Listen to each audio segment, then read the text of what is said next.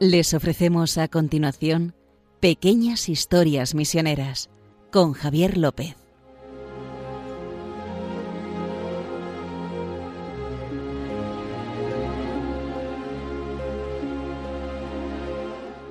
Hola, ya estamos aquí y me acompaña mi compañero Justo Amado, director de Mepres, como siempre. ¿Qué tal, Justo? Muy bien, aquí estamos otra vez. Una, un episodio más de nuestras pequeñas historias. Y aguantando el calor, ¿eh? Aquí en estos días, como siempre, bueno, no solo aquí en España ni en Madrid, sino en casi todas partes del mundo. lo que pasa, el verano tiene esa cosa que tiene calor. En invierno no, pero en verano sí. Curioso. Ha pasado siempre, ¿no? No es una cosa ahora de porque digan que hace calor, siempre ha pasado. Bueno, vamos a recordarles que saben que puedes mandarnos un correo electrónico a misión eh, pequeñas historias, no, No. historias misioneras arroba radiomaria.es. Si tuviéramos la hucha que teníamos anteriormente, le tocaría meter dinero, solo que esa hucha ya desapareció. Es historiasmisioneras arroba radiomaria.es, ¿vale? Y el podcast, ya saben que pueden poner el buscador de habitual que utilicen suyo del móvil o de internet que utilicen, poniendo pequeñas historias misioneras eh, Radio María y ahí les aparece el podcast. Una vez dicho esto, ya nos lía un montón con el correo. eh, vamos a empezar con nuestros misioneros perplejos. Sí, Es- bueno, lo que pasa es que este, este episodio de Misioneros Perplejos está dedicado a la ancianidad, porque son misioneros centenarios. De hecho, vamos a hablar de, bueno, los que nos dé tiempo, Pero pero, que no te- tenemos cinco preparados, pero no pero creo- bueno, están, eh, eh, lógicamente, como han superado los 100 años, todos están fallecidos menos una, que ha sido la, la excusa, como ha sido hace poco, resulta que el día 17 de junio, una misionera en Perú cumplía 100 años. Y dije, oye, pues eh, me guardo esto porque tenemos que dedicarle a ella, porque me ha parecido encantadora, a, a ella y a todos los que han- misioneros que han dedicado su vida a la misión pasando de los 100 años. Que bueno, que, que no deja de ser un don de Dios el vivir tanto. Y esto que, que haya vivido mucho, a lo mejor da mucho que hablar de cada uno. Así que sí, bueno, no sé a cuánto, cuánto vamos a llegar. Vamos. O sea, la, la misionera esta que acaba de cumplir 100 años, relativamente, ha sido en junio, es Ludivina Covaleda.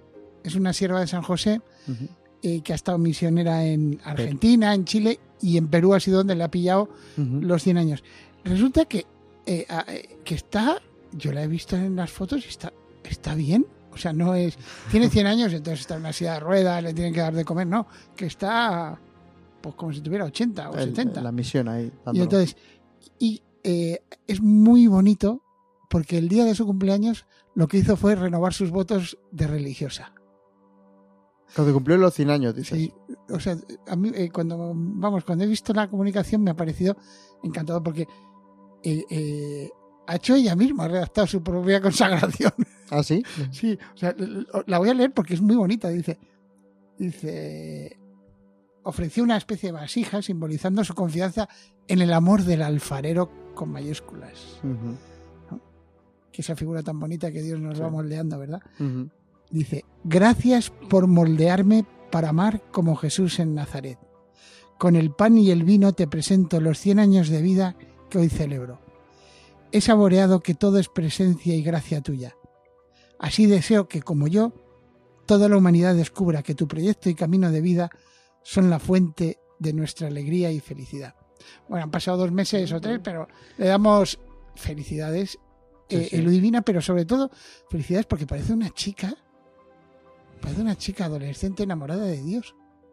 Bueno, A mí me ha, me ha parecido tan, tan juvenil que, lo, que lo de los años no importa. Me ha parecido eso, una, una mujer que partió, dejó todo, se fue ujú. con, con su co-creación, sí, a- eh, donde la han enviado, porque lo que ha- fíjate, hasta en Argentina, en Chile, en Chile, en Perú, y aún así parece una... Me, me encanta. Casi esto, ¿no? todo lo que destacas justo, siempre que hablamos de misioneros, en, en pequeñas historias misioneras, es de, del amor que tienen los misioneros hacia Dios. Y Sí. por, porque hacen las cosas, efectivamente. Cuando hablamos de, de todas esas anécdotas y todas esas cosas que para nosotros pueden ser extraordinarias, que para ellos es cotidiano, el día a día ordinario, es sobre todo el fruto del amor de Dios que tienen. Sí, pero fíjate, el, el mensaje del Papa para el mundo este año, que es lo de corazones Sí, ardientes, ar- pies en camino. Eh, los discípulos de Maús tenían corazones ardientes y pies en camino porque se encontraron con Jesús. Entonces, Ujú. este re- encontrarse todos los días con Jesús, que es fruto de la oración, de la Eucaristía, Ya, etcétera, pues es lo que hace que esta, esta chica de, 10 de 100 años ¿no? esté tan, esté tan juvenil. Sí, No, sí. Yo, vam- vamos, me ha- la verdad es que a mí me ha conmovido y espero que a los oyentes también. Ah. Eh, bueno, el siguiente vale. se llama Olegario Domínguez, que en realidad falleció. O sea, falleció eh, en, en abril, falleció con 103 años. Te digo la verdad, nunca había escuchado este nombre. ¿eh? Olegario. Olegario, yo no lo había escuchado. pues, perdóname. yo sí, yo, yo lo he escuchado Pues sí. Eh, vamos, eh, Pero, a- ¿a, además- él, ¿a él o a otro? a otros no, sacerdotes. Ah, vale, vale. eh, Curiosamente, sacerdotes también, Olegario. Ah, vale, vale, vale. Ah, y creo que un señor también. Bueno, entonces, este, este misionero era, es un, era, bueno, Era. es, lo será para la eternidad. es un oblato de María Inmaculada, de los misioneros oblatos. Y entonces, esta, este misionero es, es curioso, porque es que era un- una persona muy inteligente, muy preparada, y entonces lo mandaron a Roma a hacer un doctorado que curiosamente lo hizo sobre teología, eh, eh, era teología dogmática, pero se, eh, lo hizo sobre la misión en Santo Tomás de Aquino. O sea, hizo un, un, un doctorado sobre la misión. uf. Podía haber pillado, no sé, Pero- el conocimiento en Santo Tomás de Aquino. El, eh, el de Veritate de San Agustín contra la verdad de San Tomás. Ah, Podía haber hecho un montón de tesis doctorales, pero lo hizo sobre la misión. Eh, o sea que el hombre lo tenía ahí en el corazón. Sí, ¿Pero sí. qué ocurre? Oye, es un religioso de los oblatos de María Inmaculada. Tiene, ha hecho voto de pobreza, castidad y obediencia y lo mandaron a muchos destinos, pero nunca a la misión, aquí en España. Ah, sí. Sí, o sea, estuvo hasta prácticamente en 1980, ya por fin los superiores le dejaron irse a la misión, que no sé, eh, vamos, debía dar señales así como de, de, de humo diciendo, ¿sabéis dónde quiero ir? ¿A que no sabéis? ¿A que no sabéis dónde quiero ir? Dice, la misión es Santo Tomás de Aquino. Yo estoy especializado en misionología, sé mucho de la misión. Tengo un ¿Sabéis a dónde quiero ir? y, y partió la misión con 60 años. Ya, ya, que yo estaba haciendo cálculos así la cuenta y Partió digo, la misión con 60 años. O sea, ot- otro chicuelo, me refiero. Eh, eh, que sí, no, pero es un gran profesor. No, pero- podría ser catedrático con esa edad. no, no, no, era catedrático con esa edad. O Por sea, eso me imagino que con esa edad de era- hecho fue, eh, fue a Paraguay y fue literalmente fue profesor en la Universidad Católica. Ah, Entonces, pero, pero, pero el, el chavalillo este se quería ir. O sea, es que El chavalillo. el chavalillo este quería irse como, no, que tiene 60 años. Pues como si tuviera 15, me voy. Ya, ya. Porque es lo para, quiero ser misionero. Bueno, entonces, fue, a mí me ha, me ha encantado, eh, eh, porque, el, eh, claro, era una, una lumbrera intelectual, entonces su superior dijo, va, vas a la misión, pero tienes que estar en la Universidad Católica, después ya vas a parroquias, vas a... a- que por eso, porque de, de hecho, me, O sea, lo he leído que... es que fuera a, a era muy- clase. No, no, no, no, fue a una parroquia, ¿eh? Ah, no, porque como has dicho... una parroquia de, de- de Paraguay, entiéndeme. Vale, ¿no? vale, vale. y era muy querido por su sobre todo porque estaba siempre con los pobres etcétera o sea que iba o sea que daba la clase cumplía y, salía corriendo, corriendo. o sea muy muy majo Sí, sí. dice y además y ya cuando ya estuvo muy muy enfermito fíjate sobre todo los últimos parece que los últimos siete años de su vida eh, dice decía que he entrado en una nueva etapa de mi vida mejor que las anteriores fíjate esto que estuvimos hablando de enfermos misioneros el año pasado Sí, sí. eh, en el número anterior y tal. Pues eh, decía, mejor que los anteriores, desde que leí el libro del Papa Francisco, soñemos juntos un futuro mejor. Parece que digo, eh, voy a sumar mis sueños de que el mundo sea mejor a, a los de todos, ¿no? Y, eh, eh, y le respondió a, un, a otro sacerdote que le escribió, pues, o sea, con 132 años también le respondía, no creas que... Y le respondió y dice, le dijo al otro sacerdote, has llegado por fin a la conclusión de que la verdadera evangelización procede de una experiencia religiosa. Y bueno, no es poca cosa llegar a ese convencimiento, dijo. o sea, te has dado cuenta que, que al final evangelizar es tener una experiencia de Dios. Bien, vale, pues vas. Oye, estaba diciendo, yo tengo 103 años y todavía no lo acabo de entender, pero, pero creo que es así. Creo. O sea, que es porque te encuentras con Dios, resulta que después vas y evangelizas. Lo que Claro. decimos de Lo hemos dicho. corazones ardientes, Pies en camino. pies en camino. Fíjate, si es que, Y no solo eso, sino que también esto mismo lo has dicho muchas veces. claro, también, pues Pues, eso, es eso. es- Pero si es que eso, Lo hemos reconocido muchos misioneros que hasta, hasta el último día no saben realmente cómo están evangelizando allí. Ni claro, cómo- no, eh, eh, pero fíjate, También lo decimos aquí, no hay una, a ver, no hay una fórmula fíjate, para este pobre- este pobre- evangelizar. Que decir, nadie tiene el- el, eh, la fórmula secreta de cómo convertir, cómo evangelizar a las personas que todavía no conocen o, o no saben del Señor. Pues eh, desde aquí una oración por Olegario, que está en el cielo seguro, porque después de toda una, de toda una vida en la- deseando ir a la misión y después ya en la misión, ¿no? Pues te queremos, Olegario. Bueno, Porque tú justo qué harías si supieras la fórmula de cómo evangelizar. no, si es muy sencillo, si la fórmula de, eh, de cómo evangelizar, te- mira lo de lo que decía el Papa Francisco, ¿no? Lo de son ¿Cuál? pequeños pasos hacia la santidad. ¿Cómo son los pequeños pasos hacia la santidad? Si lo decía muy simpático.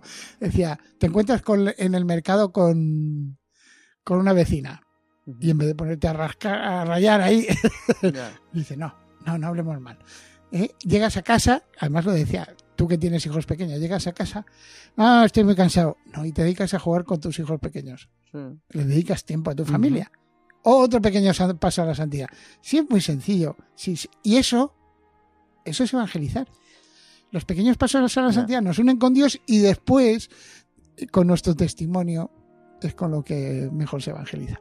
Y después siguiendo el ejemplo de esta gente. Fíjate que se entregan como, como leones, ¿verdad?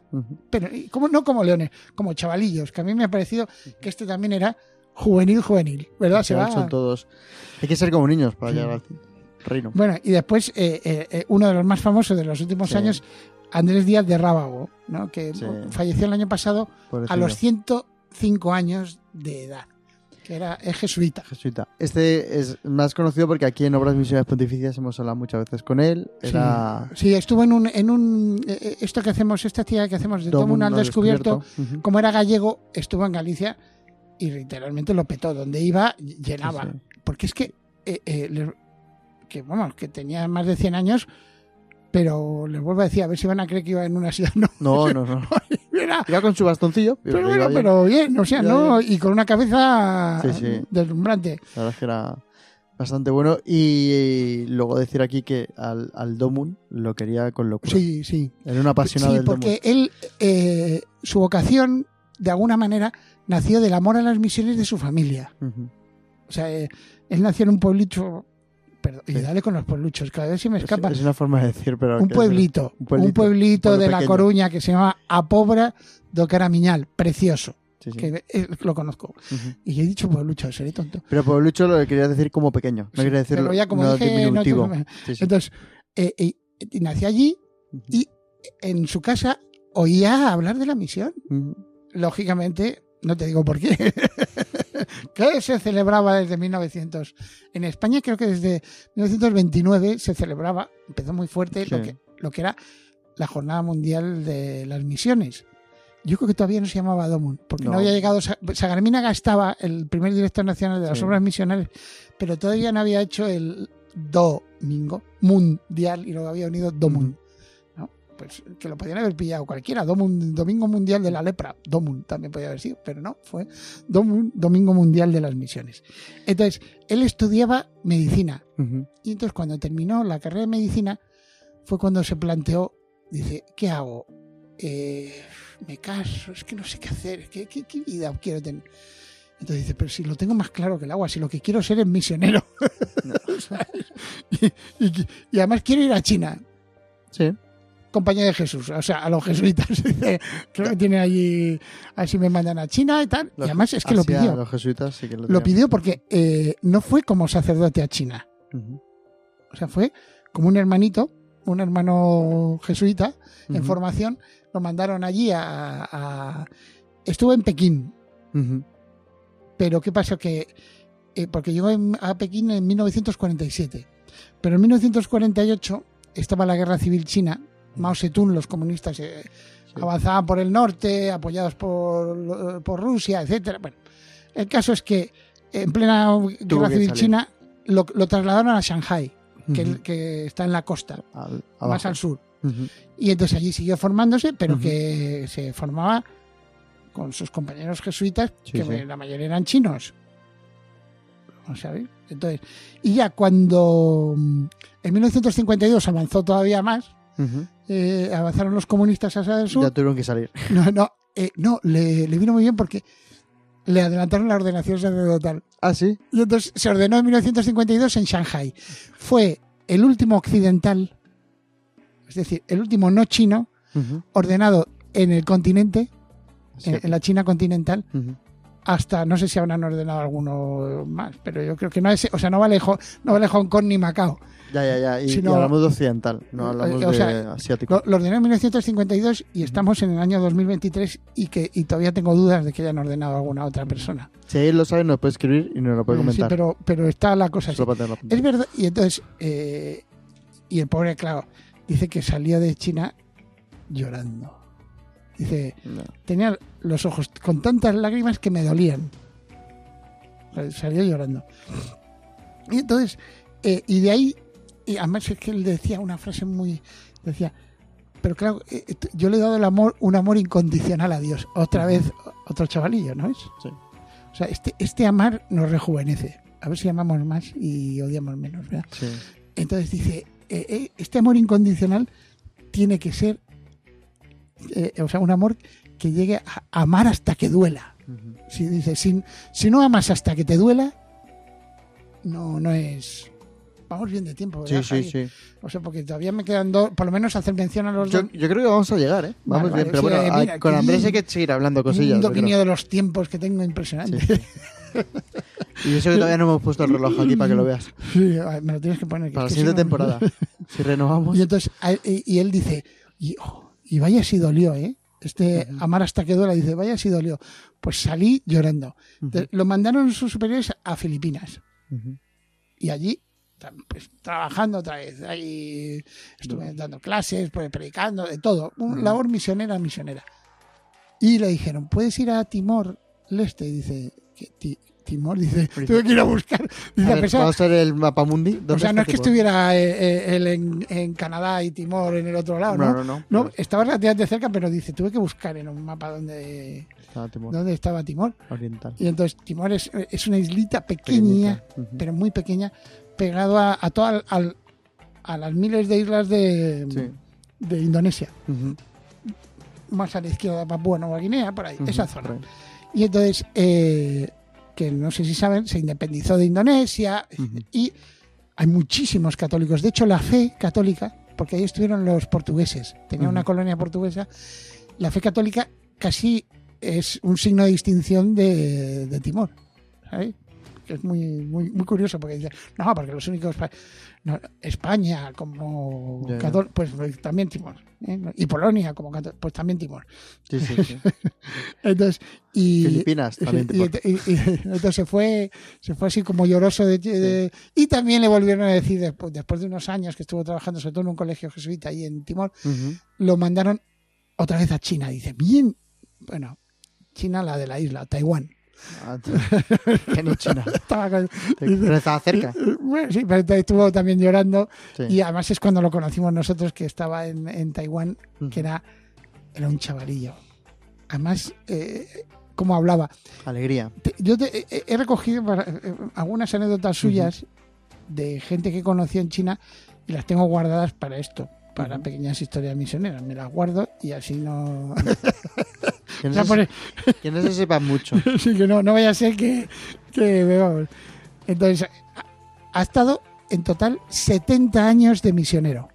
Se dice pronto. ¿eh? En cuatro Se- países diferentes o, o- en tres, y China y China. Bueno, igual. O sea, en cuatro países, 70 años de misionero. Impresionante. Y además, eso eh, hecho un chavalín, como los otros dos. Y también por ti rezamos, ¿verdad? No, no, no vas a comentar nada más, ¿no? Porque quiero yo decir una cosa sobre. No, Andrés. cuenta. No, que quería comentar que. Andrés Díaz de Rábago, es no es cuña publicitaria, pero digo, pues hay gente que merece la pena conocerle. No sé si tenemos una entrevista suya en nuestro canal de YouTube. sí. Y luego en Obras Misiones Pontificias, eh, con Ediciones Palabra, editamos un libro fotográfico. No digo que sea un libro eh, bio- bibliográfico, si no es fotográfico, donde salen 10 historias, creo que son 10 historias de misioneros. Sí, y sale una de Y ellas. una es Andrés Díaz de Rábago. Y son fotos muy bonitas de la misión suya. Lo que pasa es que e- es, es una persona tan fam que tiene tanto Conocido, impacto sí. que si ustedes ponen Andrés Díaz de Rábago también en un buscador de Google, aparte que saldrán noticias Sí. de OM Press. De OM Press y de obras visuales tendrá Pero- muchas, incluso la entrevista que le hicimos. Sí, ah, es- verán que, que es, es una persona que sí que ha tenido mucho impacto en... Pues sí. eh, que, que vamos, que porque también era entrañable. Era entrañable, era alegre, era divertido. Sí, era y- entrañable. Además tenía voz. y ¿eh? estaba, sí, sí, estaba lleno de. Y, y amaba la misión, que es lo más bonito. Sí, tenía. muy bonito. Y entonces, ¿ya nos da tiempo a tocar los otros dos? Sí, por lo menos uno. Uno sí, dos no, No, no, sé, justo, el cinco minutos. Cinco minutos, genial. Porque vamos a hacer una mención a dos obispos chinos. Vale. Porque ellos también son Se misioneros. dan igual, ¿no? Joseph y Joseph, ¿no? O lo tengo yo mal escrito. No, no, no, están se llaman. Es que sabes qué pasa, Y que la Iglesia china tuvo, ha tenido siempre muchísima devoción a San José, Ah, amigo. muchísima devoción a San José. Una vez eh, estuve leyendo una cosa que decía un misionero que decía que, que también, porque como ha sido una iglesia muy perseguida, el silencio de San José les ha ayudado mucho. O sea, no entiendo nada, señor. No entiendo nada. O sea, esto es un, un lío. pero pero ya sabes que te quiero. Y entonces han aguantado caña, caña, ¿sabes? Caña. Persecuciones en silencio como San José. Si es que es, es la mejor figura, ¿sabes? No entiendo nada. Ahora vamos, mejor pa- figura, vamos- que, vamos para Belén, a después vamos a Egipto, mucho. después vamos a Nazaret. Lo que tú me digas, señor, pero a eso veces hago. no se habla mucho de San José, se habla poco. Sí, pero es que Es más que el Papa Francisco, creo que hace, el año pasado, hace dos años, hizo sacó una carta preciosa sobre San José. porque es que es que es, es precioso San José. ¿sabes? Para, la figura de San José como para cuando no entendamos nada. Porque claro, los planes de Dios no son nuestros planes. En, en- aquí en Pequeñas Historias Misioneras hemos visto como a nosotros nos gustaría, mira, mandamos 100 misioneros, hacemos como una especie, como si fuese esto de una empresa, ¿no? Vamos a mandar 100 eh, agentes de ventas y vamos a entrar eh, y vamos a vender nuestro producto. Ojalá, ojalá fuese tan fácil. Pues como hagas eso, verás como Dios te pone la zancadilla. Porque es que no, así no, así no. O sea, que no, que así no. Que a Dios, por eso nos ha dado eh, el dichoso libre albedrío que podemos hacer lo que queramos, pensando que con eso haríamos lo mejor. Fíjate. Bueno, hablamos de estos dos eh, eh, antes de. eh, antes de que se acabe. el, último, el, el primero que en realidad no llegó a los 100, 98. Se llama Joseph Su Baoyu. Ujú. Baoyu, eh, este, este obispo ca- cayó enfermo del COVID y se recuperó. Y lá- lástima, vamos, que, que falleciera después, ¿no? No. Falleció como un año y medio después de, de recuperarse, pero bueno. Que tenía, Pero- tenía 98 años. ¿eh? Sí, no, pero tenía 98 años y, y- y una vida machacada. Eso digo que no. O sea, fíjate, este es uno de los niños que ayudó a la infancia misionera. Por eso lo, lo he sacado. Ah. Este es uno de los niños que ayudó a la infancia misionera porque eh, era un orfanato que apoyaba a la infancia misionera, según he podido ver. ¿eh? Y eh, allí lo llevó su madre, que, no tenía, que, que era pobre de solemnidad, Ujú. cuando tenía seis años. Pero sí, pero ¿te acuerdas con Paul Chen que los padres estaban sí. cerca? El- eh, Lo iba a mencionar, ¿eh? No sé si tenía le dice el, el histórico aquí de, de- de pequeñas historias misioneras. es, un chico santo y, Y entonces, misionera. Eh, y a los dos años de estar en el orfanato, se bautizaron tanto él como su madre. Fíjate. Qué que- cosas. Y entonces, cuando fue un poco más mayor, se metió en el seminario y le pasó lo mismo que, que al padre Andrés, eh, Díaz de Rábago. Vino la revolución Sí, comunista, etcétera, etcétera. Eh, y entonces, él se fue a estudiar a, una, a la archidiócesis de Kaifeng, que está más hacia el interior. Que, de- que lo que hemos hablado. Y entonces, eh, pero bueno, Pero él siendo oriental lo tendría más fácil que Andrés Díaz de Rábago. sí, sí, sí, o sea, es- a, a 10 días de Rábago los expulsaron a todos los Claro. occidentales, pero a este hombre, vamos, que, lo, que, que más o menos fue estudiando, pero claro, eh, en 1957, se- eh, el- eh, se- que fue cuando se ordenó sacerdote, parece ser que se hizo lo del gran salto hacia adelante. El gran salto hacia adelante fue una idea de Mao, que fue la misma idea que había tenido Stalin en, en. Ucrania Ah, no, y en. Ucrania, que es, que es eh, vamos a colectivizar todo, todo el- eh, todos los recursos agrícolas. Se cree que eso llevó a la muerte de unos 20 millones de personas de hambre. O sea, porque claro, si tú le quitas las semillas con las que van a sembrar, No. porque estás colectivizando, o sea, nadie cuida mejor un campo que a su dueño. ¿Sabes? Por la colectivización se lo, se lo cargó todo. Y, y él lo pasó muy mal y entonces al final eh, le sentenciaron a tres años de trabajos forzados. Poco después a otros diez años. El caso es que fue de un lado para otro, pobre, Pobre hombre. pobre hombre. Y el, y el Papa Juan Pablo II fue el que le hizo obispo. Ah, sí. Lo ordenaron, lógicamente, el día de San José. Por eso yo soy. o sea, y lo ha Sí. pasado muy mal. O sea, la- ahora es verdad que la iglesia clandestina y la iglesia oficial se están uniendo poquito a poco. Sí. O sea, parece ser. Y el otro, que- el otro que nombraba Ahora, rapidísimo. ¿No acaban de nombrar a un nuevo cardenal o un nuevo...? Sí, pero, pero eh, o sea, no es solo una cuestión de, de obispo. Parece ser que poco a poco el régimen eh, se, ha, se ha suavizado en algunas partes y en otras no Bueno, tanto. sí. Pero bueno, pero se está intentando arreglar eso. Y después está Muy rápido, justo. ¿eh? el último, es por nombrarlo porque es el único obispo mongol, aunque sea de en China. Sabe que en Mongolia Sí. lo de las divisiones de países es una. Ponemos la frontera donde nos da la gana, pero hay una Mongolia eh, interior que está en China, que la gente es mongol. Sí, sí. Pues el primer obispo, y por ahora que yo sepa es el único, se llama Joseph Ma Sonmu. Murió con 101 años, o sea, 101 años hace poco. Decía, el Papa va, va ahora a fin de mes a visitar Murió Mongolia. en, en el año 2020, murió este otro, que, es- que también otra vida de eso, de 10 años de trabajos forzados, cuando salía 15 años de trabajos forzados, eh, en tu casa que vigilado, y fieles como San José. Los dos se llamaban José. Sí, por eso lo he visto. Yo sé. bueno, ya saben que si quieren comentarnos algo en, mis, en historias... No, iba a decirlo otra vez. Historiasmisioneras arroba radiomaria.es nos pueden mandar sus mensajes y sus sugerencias y pueden ver los diferentes programas que llevamos a cabo en su buscador de internet poniendo pequeñas historias misioneras y Radio María. Y ahí le aparece el podcast de Radio María. Justo, muchas gracias. No, gracias a, a estos. corriendo. Eh, mira, nos hemos logrado todos. Venga. Hasta la próxima.